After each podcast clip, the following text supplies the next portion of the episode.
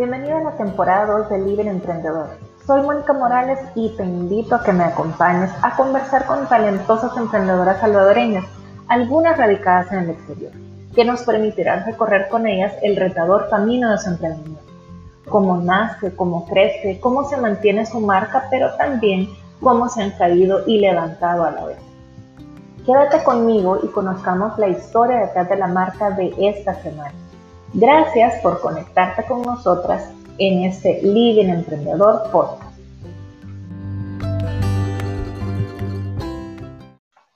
Amigas de Living Emprendedor, bienvenidas a una historia más detrás de la marca de mujeres emprendedoras o empresarias salvadoreñas. Gracias de verdad por conectarse con nosotras, por compartir también con otras amigas, con otras emprendedoras y empresarias estas historias que nos permiten aprender unas, con unas de otras y nos permiten también animarnos. Gracias también por todos eh, sus mensajes de apoyo y gracias también por estar eh, siempre pendiente de la historia que tenemos cada semana. Pues esta semana tenemos una invitada súper especial de un nivel muy grande, ya vamos a oír un poquito su historia y quiero que pongamos mucha atención porque el tener a empresarias con un recorrido de, varios años, pues nos ayuda también a nosotras poder animarnos, a poder perseverar, a poder saber que pues tenemos un futuro por delante y ver atrás y nunca olvidarnos también de la historia de nuestros inicios, de dónde venimos y cómo comienza toda esta pasión de emprender hasta, en el caso de nuestra invitada, pues llegar a tener una empresa.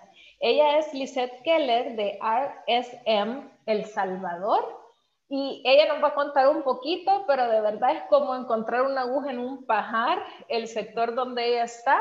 Es un poco complejo entenderlo, pero por eso me honro mucho de tenerla. Lisette, bienvenida a Living Emprendedor y gracias de verdad por aceptar la invitación. Gracias, Mónica, y mucho gusto a todas las oyentes. Y bueno, y si hay caballeros también, pues qué bueno que nos oigan también. Y felicidades, muchas felicidades por este bonito espacio. De verdad que, que yo creo que lo que estaba diciendo anima a todas a, a conocer de otras personas Em, yo le comentaba al inicio, yo, había estado oyendo ya algunos podcasts y, de verdad que uno aprende, o sea, de todo, todos los días se aprende de, de, nuevas, de nuevas emprendedoras, de ya personas profesionales con mucha experiencia, o sea, todo el tiempo estamos aprendiendo, así es que de verdad muchas felicidades por este espacio y pues aquí estoy para, para poder compartir con ustedes lo que, lo que consideren conveniente. Gracias, Lizeth, gracias de verdad por el apoyo, por estar aquí. Pues bueno, RSM es el, Salvador, pues es una eh, marca muy prestigiosa, es, una empresa muy prestigiosa en la parte de auditoría contable, de impuestos, de temas un poco áridos, ¿verdad? No es muy fácil entenderlo para todos, pero atrás de esta marca hay una historia de inicio y hay una historia también en Lisette. Así es que, Lisette, cuéntanos un poquito quién es Lisette Keller, ¿verdad? y cómo es que eh, inicia este viaje de emprender y crecer hasta ser empresarios. Bueno, gracias. Em, pues la verdad que, bueno, de cómo inicio, en realidad soy Lisette Campos, ¿verdad? Para comenzar. Entonces ya, ya el Keller es, añadidura de mi esposo. Em, entonces, eh, originalmente la firma Empezó, incluso antes de que yo naciera, empezó por mi papá. Eh, era Castellanos Campos y compañía. Eh, así inició y, así pasó por muchísimos años, pues, ¿verdad? Lo único que ha, hecho es cambiar de nombre. Ah. Sin embargo, podrían decir ustedes, ay, bueno, entonces no es en realidad un emprendimiento este, ¿verdad? Pero en realidad sí lo es, porque lo que pasa es que em, en realidad que, que, bueno, primero, gracias a Dios, mi papá tuvo una, una excelente trayectoria, o sea, impresionante. Em, yo lo admiro muchísimo.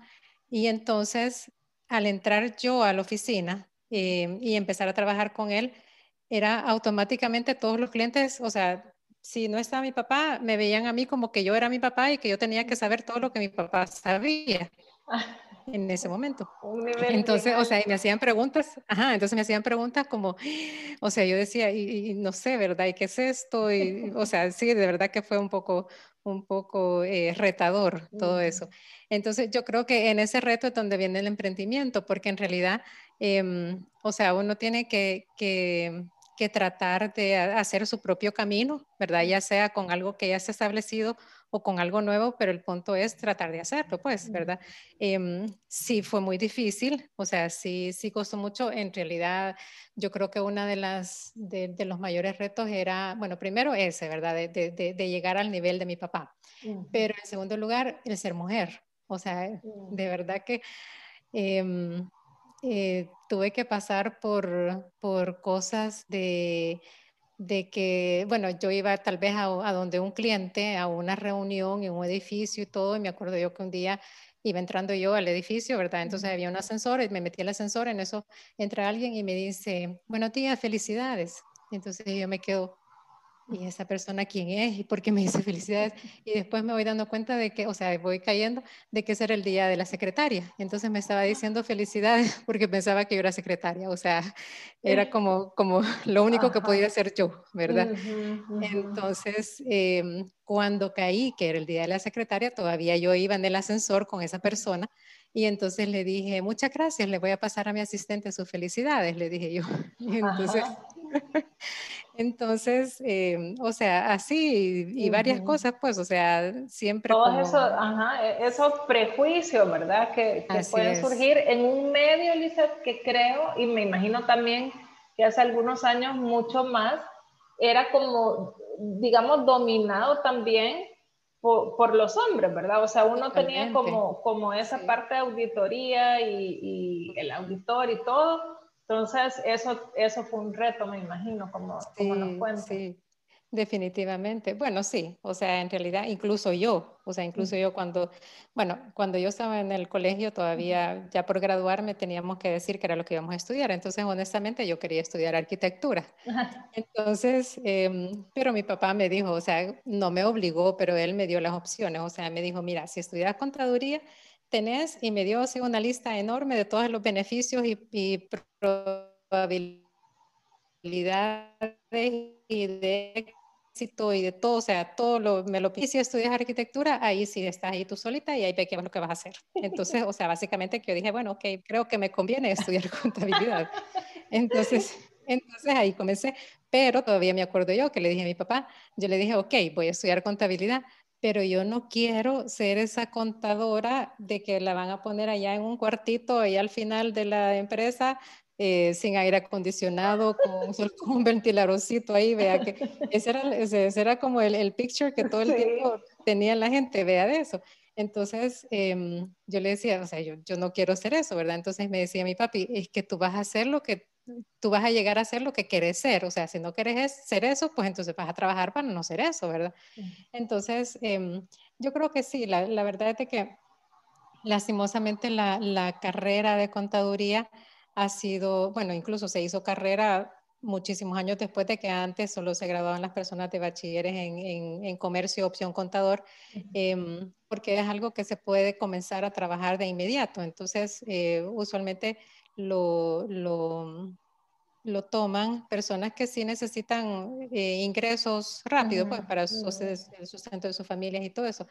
Sin embargo, em, los números, o sea, los estados financieros, lo que producimos, los, los contadores, es algo tan vital y tan importante para todas las empresas que no podemos darnos el lujo de tener a alguien que se acaba de graduar como bachiller. O sea, claro, ellos son sumamente eh, un gran apoyo las personas que se acaban de, graduar de bachiller, pero no tienen todavía los estudios, el conocimiento, la actualización de, conocimiento, ¿verdad? Em, para poder emitir unos estados financieros que dicen la posición financiera de la empresa. O sea, sobre eso tomamos decisiones todos los días.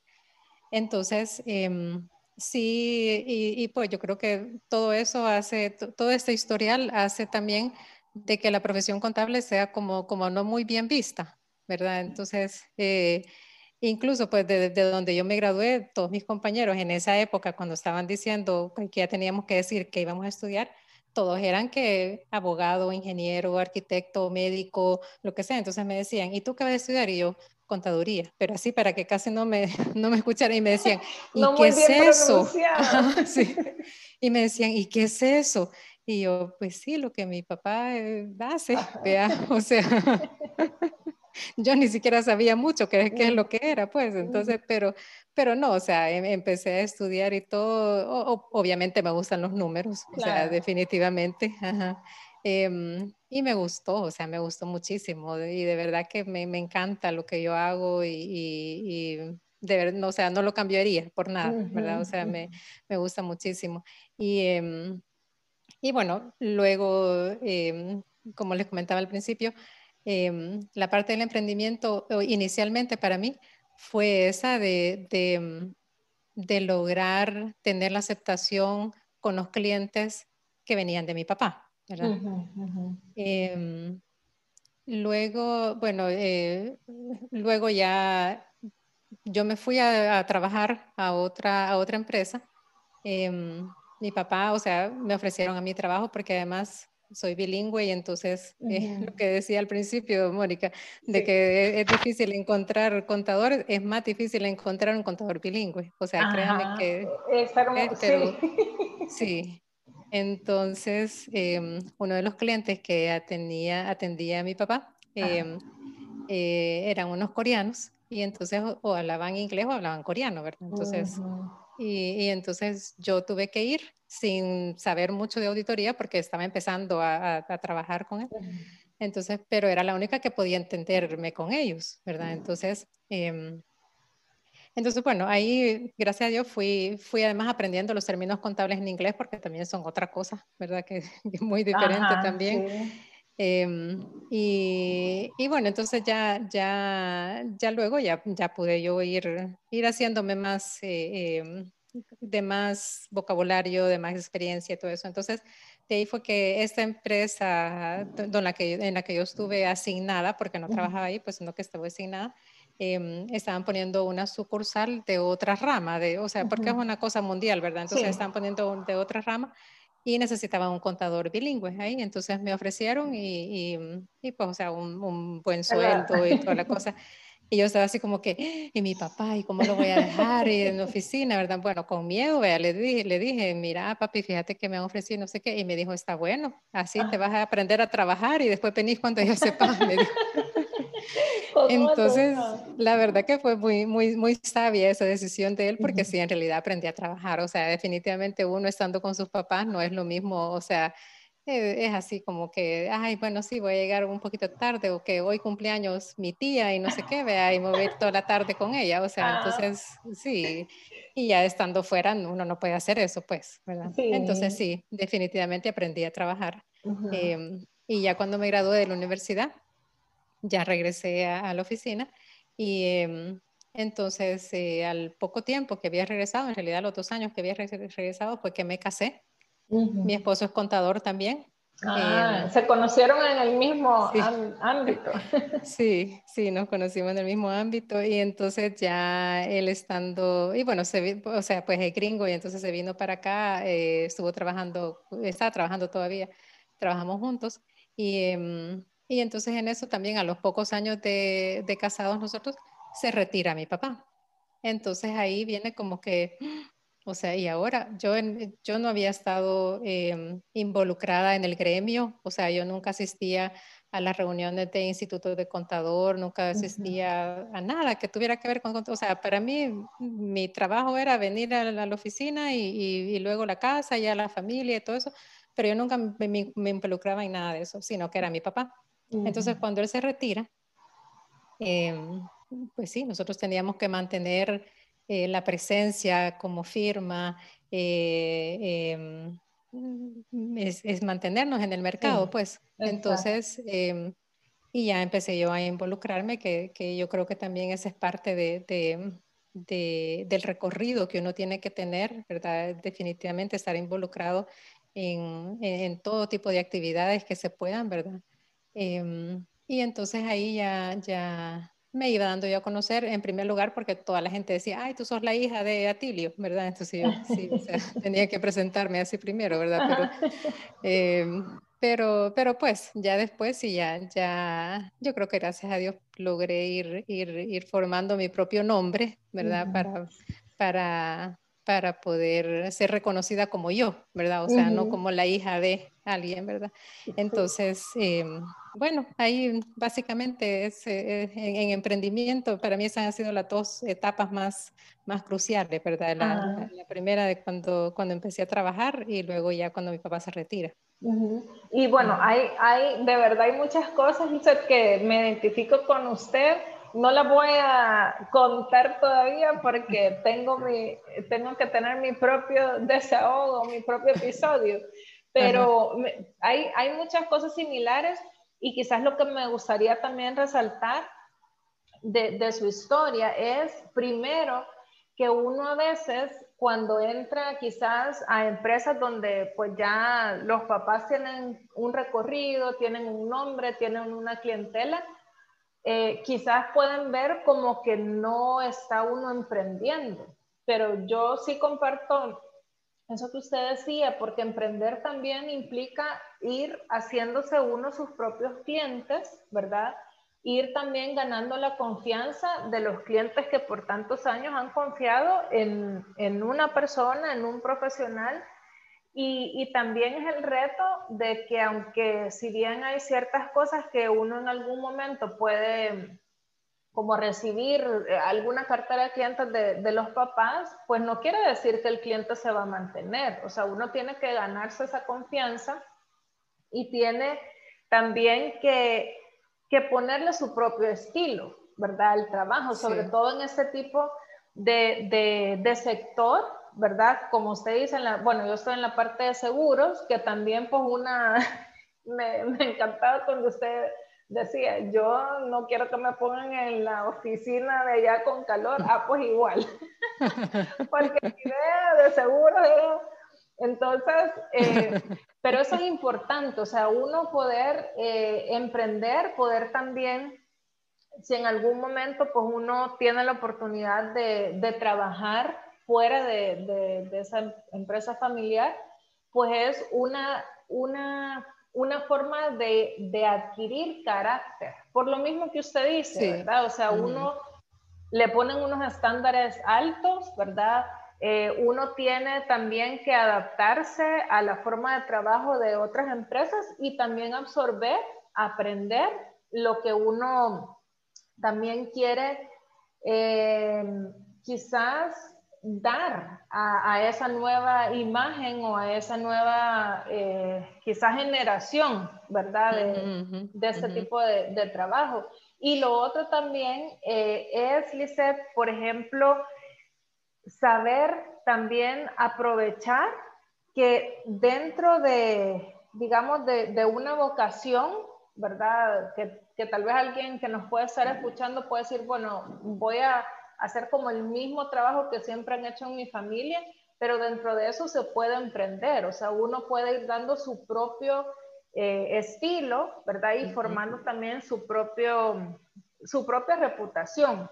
Entonces, en el caso, Lisette, por ejemplo, ahora ya usted con, con, su esposo, ¿verdad? Entre números y qué bueno que pueden hablar el mismo lenguaje, ¿cómo fueron, digamos, cambiando algo? Eh, porque eso también es emprender, o sea, darle un giro en algún momento a la empresa, lograr que los clientes que se tenían pues se adapten ya ahora al matrimonio Keller y, y también ganar nuevos clientes con eh, otro nivel de, de empresa y, y, como, como usted nos decía, o sea, superar esa barda tan alta que su papá tenía, ¿cómo lo lograron hacer ya en conjunto? Ok, bueno, sí, de verdad que fue un gran reto. O sea, fue, yo creo que sí fue una de las cosas más difíciles, creo yo, porque en realidad, eh, si bien es cierto, vaya, se puede decir de que yo heredé una cartera de clientes, pero cabal, definitivamente, o sea, esos clientes, nuestros contratos son anuales y yo, o sea, todos los años tenemos que estar ahí, el cliente nos renueve los, el servicio para el siguiente año. Entonces, o sea, fácilmente se podían haber ido. O sea, terminaban con nosotros cuando mi papá se retiró y, ya después, muchas gracias, porque en realidad es un, es un servicio de, de suma confianza. O sea, es, pero, pero pues sí, nosotros vemos todas las entrañas de las empresas. Exacto, o sea, abrir totalmente. Todo. Sí, entonces vemos todo. Lograr em, conseguir, por decir así, o lograr eh, llegar a tener esa confianza, que, los clientes nos tengan esa confianza. Em, sí, o sea, fue un gran reto yo creo que y muchas cosas, muchas cosas ayudaban. O sea, bueno, una de las cosas que, que yo quise hacer, además que siendo mi esposo gringo, o sea, el, el, yo me quité el campus, no, no legalmente, pues, pero, pero, pues, o sea, yo preferí llamarme Lisette Keller, ¿verdad? Porque en realidad, pues, fue, fue, fue como cosa propia. Yo no quería tener, seguir con la sombra de mi papá, a pesar de que esa sombra yo sabía que me ayudaba muchísimo, pues, o sea mi papi siempre decía, no, vos decís que soy hija mía y te van a abrir las puertas, o sea, siempre, siempre molestando, pues, ¿verdad? Entonces, eh, eh, y, me da tanta risa porque me acuerdo hoy que una vez llegué a no me acuerdo dónde y entonces vi a un señor que me pareció conocido y le tuve que decir, mire, fulanito, yo soy la hija del licenciado Campos. Y entonces y después yo inmediatamente me andale a mi papi y yo le digo, no, no, te imaginas lo que acabo de hacer, le dije yo, y, sí funcionó. Entonces, pero, pero sí, o sea, eran cosas que yo quería, que yo quería hacer yo, o sea, yo quería que, que me conocieran por, por Lisette, ¿verdad? O sea, por mí. Em, y que llegaran a tenerme la confianza a mí, no a la hija de alguien. Exacto. Y es también, Lisa, perdón, eh, un, un, reto y un riesgo, ¿verdad? Porque, o sea, como quitarse quizás ese apellido de, de tanto peso profesional en un sector que es eh, difícil, ¿verdad? O sea, lo que usted dice de la confianza, o sea, era parte de, de, ese también emprendimiento, poder arriesgarse a tener otro nombre, ¿verdad? Eh, y, ya formar su propia, su propia reputación. Sí, sí, definitivamente. Entonces, em, bueno, comenzando así, por ejemplo, eh, eh, además, no, no, era como que tan fácil poder, poder hacer eso, pues porque como les digo, mi papá tenía una trayectoria pero, o sea, muy reconocida. Yo eh, insisto que lo admiro muchísimo. Em, y entonces siempre, siempre maté a alguien, lo conocía, pues, en, cualquier lugar que yo iba. Pues. Físicamente. Nos parecemos, sí, sí, de verdad que nos parecemos. O sea, aquí la frente, impresionante, sí, sí. O sea, es más, hace poco me encontré a una persona y yo andaba con la mascarilla y andaba los lentes oscuros. Y esa persona se ha parado y me dice, tú sos hija de Atilio Campos. Y yo, sí, le dije, ¿y cómo me conoció? O sea, con mascarilla por la frente, me dice yo. Sí. Sí, entonces, pierde. sí, sí, sí, no, ahí no hay pierde. Entonces, em, sí, fue, fue, e, ese fue el reto. Entonces, em, pues yo creo también de que, gracias a Dios también mi papá eh, tuvo a bien darme una excelente educación, entonces em, yo creo que eso ayuda también, ¿verdad? A, a lograr generar esa confianza con los clientes. una, una, quizás por decirlo así, una de las mayores herencias o, la mejor herencia que, que, me puede dejar mi papá es de que él es una persona íntegra, o sea, en ningún momento yo, yo he escuchado obviamente no, uno no va, o sea, no le van a venir a decir las cosas malas pues de sus papás, pero siempre digo yo, si pensaran mal de mi papá, no se acercaran y me dijeran, ¿cómo está Tirio? Mira, me le das un gran abrazo, que lo admiro mucho, que, o sea, es, aquella admiración que tanta gente le tiene. Entonces, o sea, algo bueno tiene que haber hecho, ¿verdad? Entonces, entonces eso, eso a mí me da también como, como la pauta y el, y el compromiso de que pues sí, o sea, lo menos que puedo hacer es, eh, es eso, pues, o sea, es una persona íntegra. Entonces, em, siempre en esa línea, además, o sea, la parte de, eh, en la contabilidad, la ética es, o sea, sumamente importantísima, o sea, es que nosotros de verdad que, y, yo creo que tenemos ganado el hecho de que ahora hasta el contador y el auditor va preso en, en cualquier cosa de fraude, porque en realidad podemos colaborar a hacer esas cosas o sea, fácilmente, pues. Entonces, em, yo creo que el, el, ya cuando uno está hablando con el cliente y todo eso, que de repente, em, vaya, o sea, yo tenía algunos clientes que, clientes nuevos, ¿verdad? Entonces, que decían, eh, mire, le voy a mandar tal cosa, fírmemelos. Y le decía yo, pero es que yo no puedo firmar sin haber revisado.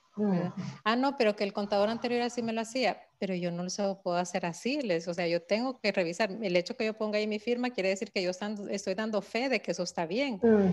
o sea, no puedo, ¿verdad? No puedo. Entonces, eh, yo creo que tal vez todo, todos esos detallitos o así, tal vez algunos comentarios, algo que yo hacía, lograron que, que pues sí, que los clientes ya fueran teniendo confianza en, en nosotros. Em, además, también yo creo que tengo que admitirlo, o sea, ayuda el hecho de que estoy casada con el gringo, vea, entonces la gente piensa de que de entrada los gringos son honestos y son ah. honrados y, son todo, ¿verdad? no, ah, no aguantan la mentira.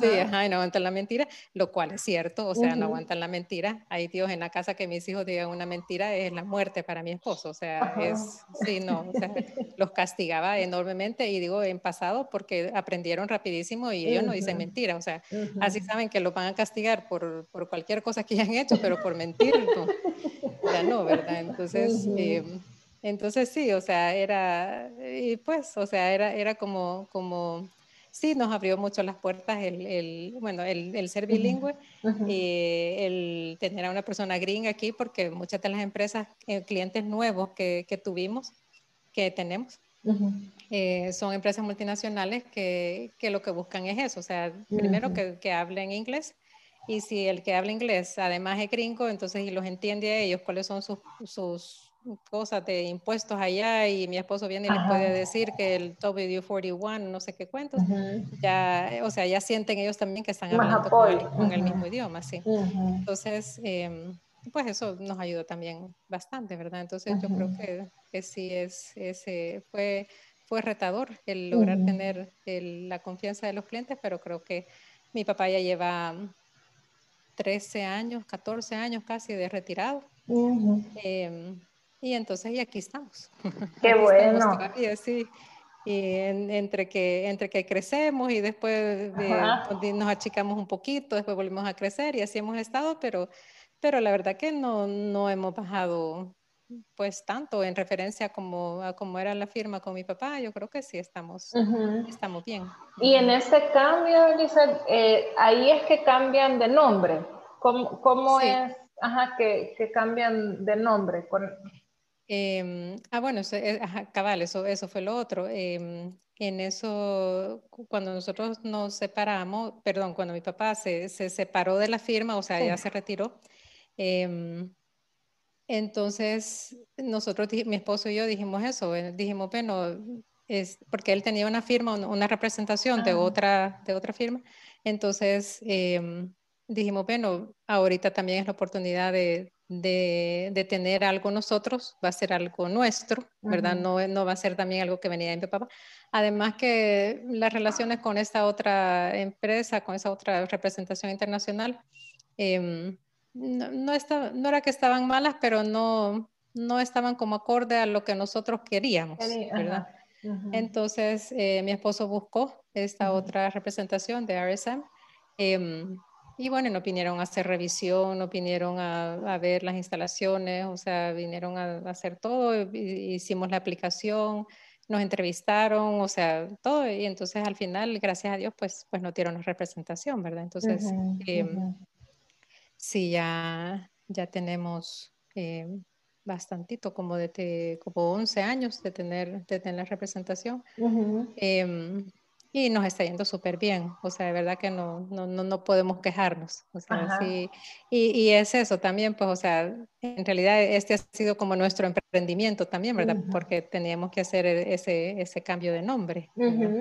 Y, incluso en la mente de los clientes. Exacto. Y eh, digamos en ese, en ese cambio justamente, Lizeth, por ejemplo, quizás dos preguntas. ¿Cómo, cómo hacen, o sea, cómo lograr hacer ese cambio, verdad, de, de esta trayectoria que tenían, eh, cambio de imagen, por ejemplo, en la marca, eh, de presentar esta nueva representación a los clientes que posiblemente pues ya tenían conocimiento de la otra representación ¿Cómo se logra esta transición? Y lo otro es, eh, por ejemplo, al trabajar con una representación, ¿qué implica para ustedes a nivel de estándar, verdad? Porque tienen que, cumplir ciertos estándares y ciertos procesos para continuar, ¿verdad? Con esa representación.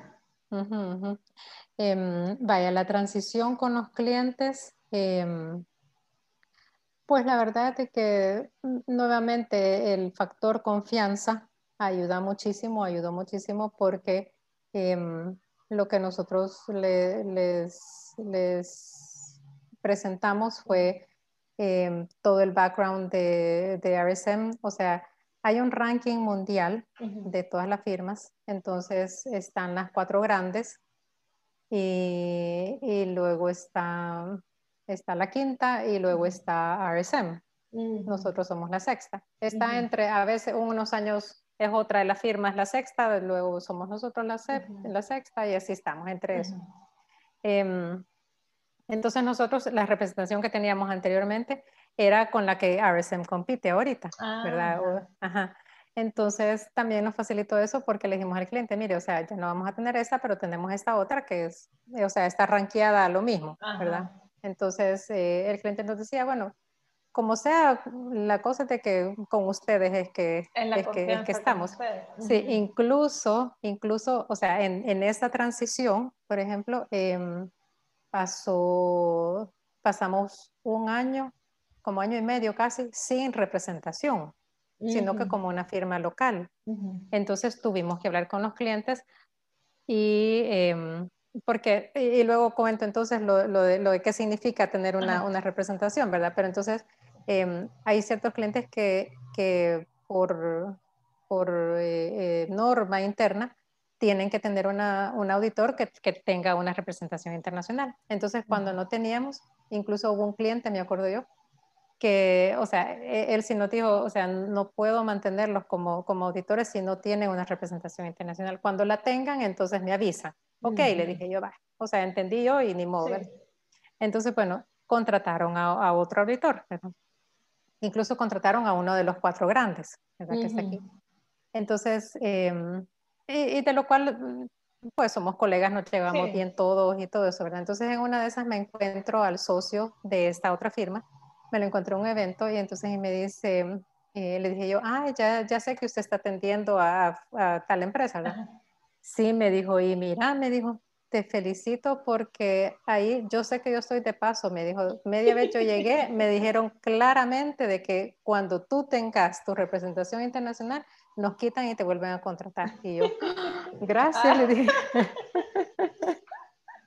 Marcando y así fue, sí, y así fue en realidad, así fue, ¿verdad? Entonces, em, sí, la verdad que la, la, eh, la, fidelidad que uno logra con los clientes es, es, es muy valiosa, sumamente valiosa, ¿verdad? Entonces, eh, bueno, la, la, con la siguiente pregunta, ¿verdad? El tener una representación, em, lo que hablábamos quizás al principio, de parte de la ética, del conocimiento también y todo eso, o sea, en realidad es un proceso, o sea, sumamente largo, técnico, em, a veces tedioso. Em, y como, como le digo, o sea, el que uno plasme su firma ahí, estamos dando fe pública, o sea, porque los usuarios de los estados financieros no son las empresas nada más, o sea, es el CNR, es el Ministerio de Hacienda, es estadísticas y censos, o los bancos, Em, son posibles inversionistas, o sea, es, una cantidad de usuarios externos que, que, que, al ver estados financieros firmados por un independiente, o sea, la, la, la, el objetivo principal de tener una, una, auditoría externa que es independiente, quiere decir de que, o sea, en realidad eh, e, e, es irrelevante para uno como auditor que si el dueño tenía necesidad porque el hijo se le iba a estudiar fuera y entonces tuvo que agarrar no sé cuántos miles de, de eso sin ningún documento, o sea, no, pues, ¿verdad? Entonces, y nosotros tenemos que decir todo, ¿verdad? Entonces, eh, em, entonces, o sea, esa es como la fe pública que nosotros damos eh, eh, a un externo. Entonces, lastimosamente, em, muchos, muchos otros colegas pues además hay mucha necesidad también, algunas veces necesidades económicas o algo así, entonces eh, se prestan para, para, firmar balances o lo que sea, pero como que no tienen la, no dimensionan la responsabilidad que eso implica, ¿verdad? Exacto. Entonces, em, básicamente lo que hace el tener una representación internacional es asegurarle al cliente que nosotros no vamos a solo firmar, porque al, al em, a nosotros hacer la auditoría, o sea, nosotros tenemos que reportar todos los clientes que tenemos, ¿verdad? ante, la, ante la representación internacional, tenemos que reportar los clientes que tenemos. Entonces, cada tres años tenemos una revisión. Y de los clientes que, que nosotros tenemos, nos dicen, ok, vamos a llegar tal día y ya programan la fecha y todo. Entonces ya vienen y cuando vienen nos dicen, ok, préstame los papeles de trabajo de tal y tal y tal. Nos piden como tres o cuatro empresas. O sea, nosotros tenemos que tener sustentado todo, o sea, todo, todo. Entonces, sí, sí obviamente me tenemos que dar el informe, ¿verdad? Entonces, si ellos ven que el informe dice que todo está bien, entonces ellos empiezan y agarran el, el, balance del cliente y dicen, ok, ¿qué hiciste para verificar de que las cuentas por cobrar eran esas cuentas por cobrar en realidad? Ah, bueno, aquí están todos los procedimientos que hicimos. Además, hay normas de auditoría para cada una de esas cuentas. Eh, que tenemos que seguir, pues. Em, entonces, básicamente nos vienen a revisar que estemos haciendo el trabajo bien, ¿verdad? O sea, que estemos siguiendo las normas de auditoría y todo eso, ¿verdad? Em, o sea, y para ello, de verdad que tenemos que, en primer lugar, conocer las normas, ¿verdad? Y entonces, y esas a veces cambian. O sea, es más, hace poco han habido varios cambios también, tenemos que estar al día con eso de eso, RSM International se, se, encarga también de estarnos actualizando, ¿verdad? O sea, entonces ellos, por ejemplo, participan en el foro mundial de, de, los que hacen las normas y todo. Entonces ellos saben cuáles son las que vienen, cuáles son las que ya están vigentes y todo eso. Entonces hay capacitaciones y todo eso de, de esas normas. Em, y entonces de ahí, o sea, tenemos que firmar una cantidad de, de, de formularios que de independencia, que de ética, que estamos cumpliendo con con la norma de control de calidad. O sea, entonces todo eso es para, para, asegurarle al cliente de que estamos haciendo una buena auditoría. entonces, em, eh, por eso es de que muchas empresas requieren que tenga una representación internacional, porque saben de que hay una revisión y que tenemos que cumplir todos los estándares que tenemos que cumplir para hacer las auditorías. Y en el caso, Elizabeth, por ejemplo, ¿cómo es la relación de ustedes con los clientes porque a veces, no sé, yo tengo como la percepción, pero me corrige, que es como, ahí vienen los de auditoría, o sea, es como que una cosa tensa porque aquí están los de auditoría, ¿verdad? Entonces, ¿cómo logran ustedes, verdad? Porque en realidad es un trabajo. Entonces, yo creo que al ser humano quizás no, en el fondo, pues no nos gusta que nos auditen, que nos estén contando las cositas pero como, digamos, ya como, en una eh, filosofía de trabajo, ¿cómo logran ustedes romper esa barrera, verdad? O, o realmente no es necesario, o sea, es nuestro trabajo, ¿verdad? Y aquí tenemos que hacerlo. Y, y, cómo han logrado hacerlo cuando ustedes captan ese ambiente, no sé, como, como tenso. Como tenso. Y, de susto. Sí, sí, la verdad que sí, sí, e, eso igual, o sea, y justamente la filosofía de que la oficina, nosotros, bueno, en la oficina somos 30 eh, colaboradores, em, entre ellos, o sea, pues la, la, mayoría, el 99% son entre contadores y auditores. Y entonces yo siempre les digo, más que todos los auditores, siempre, siempre, en todas las charlas que damos aquí en la oficina, les digo yo, miren, es que yo quiero que el cliente diga, llamémosle al auditor para ver qué, qué piensa de esto, para ver cómo me orienta en esto, para ver qué dice que yo haga esto. Yo no quiero que digan, ay, ahí viene el auditor, vámonos a esconder, pongámoslo allá en aquella salita para que se vaya rápido, sin agua, sin café, sin nada. Porque sí, o sea, así es, así es. Entonces, eh, em, y yo creo que también, o sea, hay, hay em, yo creo que esa confianza también se ha logrado eh, eh, cuando, cuando yo voy a visitar al cliente o, o, cuando vamos así a alguna reunión. Mira, la verdad es que muchísimas cosas aquí en El Salvador se hacen por costumbre. ¿verdad? O sea, hay muchísimas, pero muchísimas cosas por costumbre. O sea, por ejemplo, que el catálogo de cuentas, que la cuenta de mayor tiene que ser de cuatro dígitos. Y entonces empiezo yo le digo, ¿y a dónde hay una ley que me diga que tiene que ser de cuatro dígitos? O sea, porque de repente el cliente viene y le dice, le mandan de la casa matriz, le mandan su estado, su catálogo de cuentas que tiene dos dígitos. Y entonces, o sea, cualquier contador aquí entra en pánico que dice que no puede hacer eso porque, porque no se puede y que tiene que tener cuatro dígitos. Y entonces le digo yo, ¿y a, ¿y a, dónde está la ley que dice que tengan que tener cuatro dígitos? O sea, si no está en la ley, se puede hacer, o sea, no, no, si no está, si no está eh, ¿cómo se dice? Eh, eh, si no es en contra de la ley es porque está permitido, pues, ¿verdad? Entonces, em, Así muchas cosas, entonces siento que quizás la, parte de, la practicidad eh, que, mm, que, tratamos de darle al cliente, em, y eso también, o sea, como yo trato también de involucrar al equipo dentro de, las, dentro de las reuniones que tenemos con el cliente, entonces ellos también ya van, o sea, ya van como, como abriendo un poquito la mente, ¿verdad? Porque definitivamente que somos cuadrados, somos cuadrados. O sea, e, eso, eso sí es de, de verdad, o sea, de verdad. O sea, e, es, bien difícil, es bien difícil sacarnos de, de, un tema, ¿verdad? Entonces, eh, eh, pues, o sea, como en realidad yo, yo siento que yo disfruto muchísimo ser, ser contador y lo disfruto porque, porque siento que, que, hay muchas cosas que puedo cambiar y, si, y haciéndolas más prácticas, o sea, más, eh, o sea, de verdad que a veces más amigables, cabal, cabal. Entonces yo creo que eso es lo que sí le da al cliente también la confianza en decir, ay, vaya, sí que vengan, ¿verdad? Que vengan para que nos ayuden con esto, ¿verdad? como, como Entonces, acuerpado, ¿verdad? Y, así es. y descansado de que, bueno, tengo mi aliado ¿verdad? y no es como el enemigo de que... Y no es como el enemigo, cabal. Va a llegar a, a ver en qué lo, lo, cachan. Y yo me acuerdo que cuando yo eh, estaba como empleada, ¿verdad? Eh, siempre trabajé como en la parte de mercadeo y publicidad.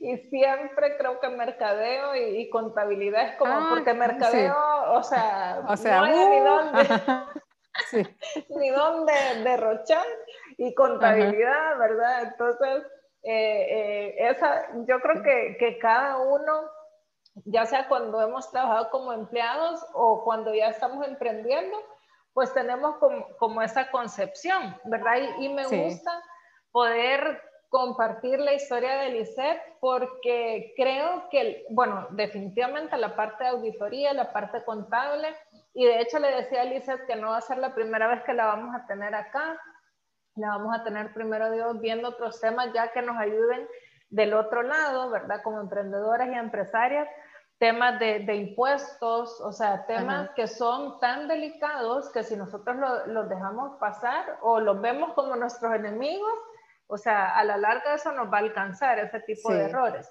¿verdad? Y, bueno, me encanta, Lizeth, la, la, historia, de verdad, y tenía como, como esa pregunta de cómo logran ustedes romper, ¿verdad? Esa, esa barrera con el cliente y, y, mostrarse eh, amigos, ¿verdad? Sin, eh, sin transmitir una, un, algo como permisivo, ¿verdad? O sea, siempre la autoridad de, de ustedes como auditores y saber pues que hay normas que respetar, pero que, que, no, pues no son enemigos. Sí, sí. Sí, sí, definitivamente. Hay, por ejemplo, algunas cosas, me acuerdo yo, la vez pasada estaba em, uno de mis colaboradores con un cliente y entonces, por ejemplo, lo de las leyes de impuestos, que de verdad que son tan, a veces, em, irrazonables. Eh, pero pues sí, o sea, es la ley y hay que cumplirla, obviamente, ¿verdad? Entonces, em, por ejemplo, una de las observaciones era de que ellos estaban pagando viáticos para un personal eh, de la casa matriz que venían para El Salvador. Entonces que la ley de impuestos sobre la renta decía que no, que solo se podía, que solo se podía pagar em, viáticos a, las personas que son empleados o a los representantes legales.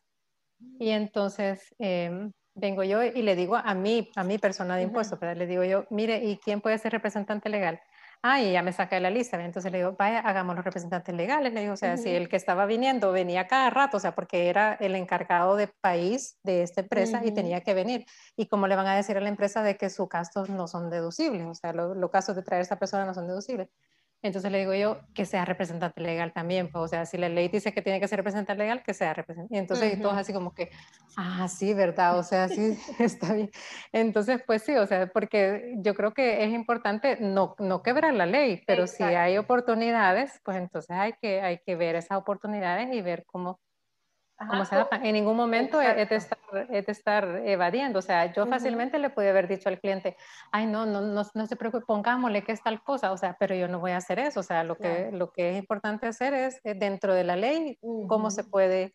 Eh, cómo se pueden eficienciar todos esos y justificar también. Y eso es importante porque la, la, parte de asesoría, Lisa, y en esta temporada que, que, estamos viendo servicios profesionales, la parte de asesoría es súper importante, por lo mismo que usted dice, o sea, no, no es que vamos a quebrantar la ley, pero también, o sea, cómo yo puedo reflejar mi gasto, ¿verdad? O, ustedes identificar, miren, esto realmente es un gasto, ¿verdad? Pero no se está reportando, no se está declarando como un gasto. Entonces, e, eso es bien importante porque a veces hay eh, como lograr eso, ¿verdad? O sea, de que el auditor solo recibe la información y ta, ta, ta, no es como que lo está asesorando a uno, ¿verdad? Y diciéndole, bueno, esto sí se puede presentar como gasto por su giro y esto realmente no, ¿verdad? Esto en contra de la ley. Así que, pero más de esos detalles, tips, tips, los vamos a hablar en un, en un, siguiente episodio que me va a encantar poder compartirlo. Lizeth, ¿en qué redes sociales pueden eh, nuestras amigas eh, y amigos también, si nos escuchan, em, conocer un poquito más de, de ustedes? Eh, pues estamos, nuestra página web es, es www.rsm.global, Pleca El Salvador. Em, y luego estamos en Facebook como arroba rsmsb. Eh, y Twitter también, pero en realidad las redes sociales, o sea, ahí, ahí es donde en realidad ya, ya, coincido. De verdad que como no somos mercadólogos ni nada de eso, entonces en, en aquellas redes sociales y cosas así estamos pero nulos. O sea, yo tengo que contratar a alguien para que, para que nos ayude en eso porque... Ah, está bien. Porque, y eso es, lo que hablamos un poquito al principio, antes de, empezar la grabación, poder ayudarnos, ¿verdad? Unas con otras y pues aquí dentro de la historia hay, hay algunas, ¿verdad? Que, son expertas en esta parte de comunicaciones y ahí es donde, donde nos vamos apoyando. Nos complementamos, sí. Exacto. Así es que, bueno, Lizeth, de verdad, muchas gracias. Vamos a seguir con, en continuación, ¿verdad? Ya no de la historia, sino de, todo ese apoyo, de conocimiento que Lizeth nos puede dar y agradecerle nuevamente su tiempo, Lizeth, de verdad que eh, hay mucho que aprender también de aquellas em, que empezaron emprendiendo y ahora están ya como empresarios, ¿verdad? Gracias nuevamente por el tiempo. Gracias, gracias por el espacio. De verdad que ha sido bien, bien bonito compartir esto, ¿verdad? Yo creo que, que siempre el apoyarnos unas con otras o el, el eh, tratar de, de escuchar eh, tal persona siempre nos ayuda o siempre nos motiva a, seguir adelante, ¿verdad? Y a ser mejores personas.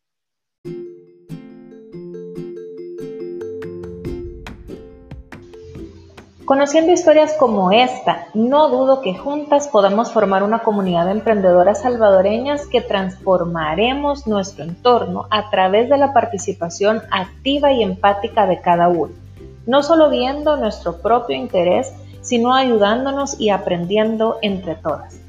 Para no perderte ningún recurso, síguenos en Instagram como Living Emprendedor SB y en Facebook como Living Emprendedor. Comparte este episodio con otras emprendedoras y si tienes recomendaciones me encantaría recibir tu correo en monica.livingemprendedor.gmail.com. Hasta la próxima.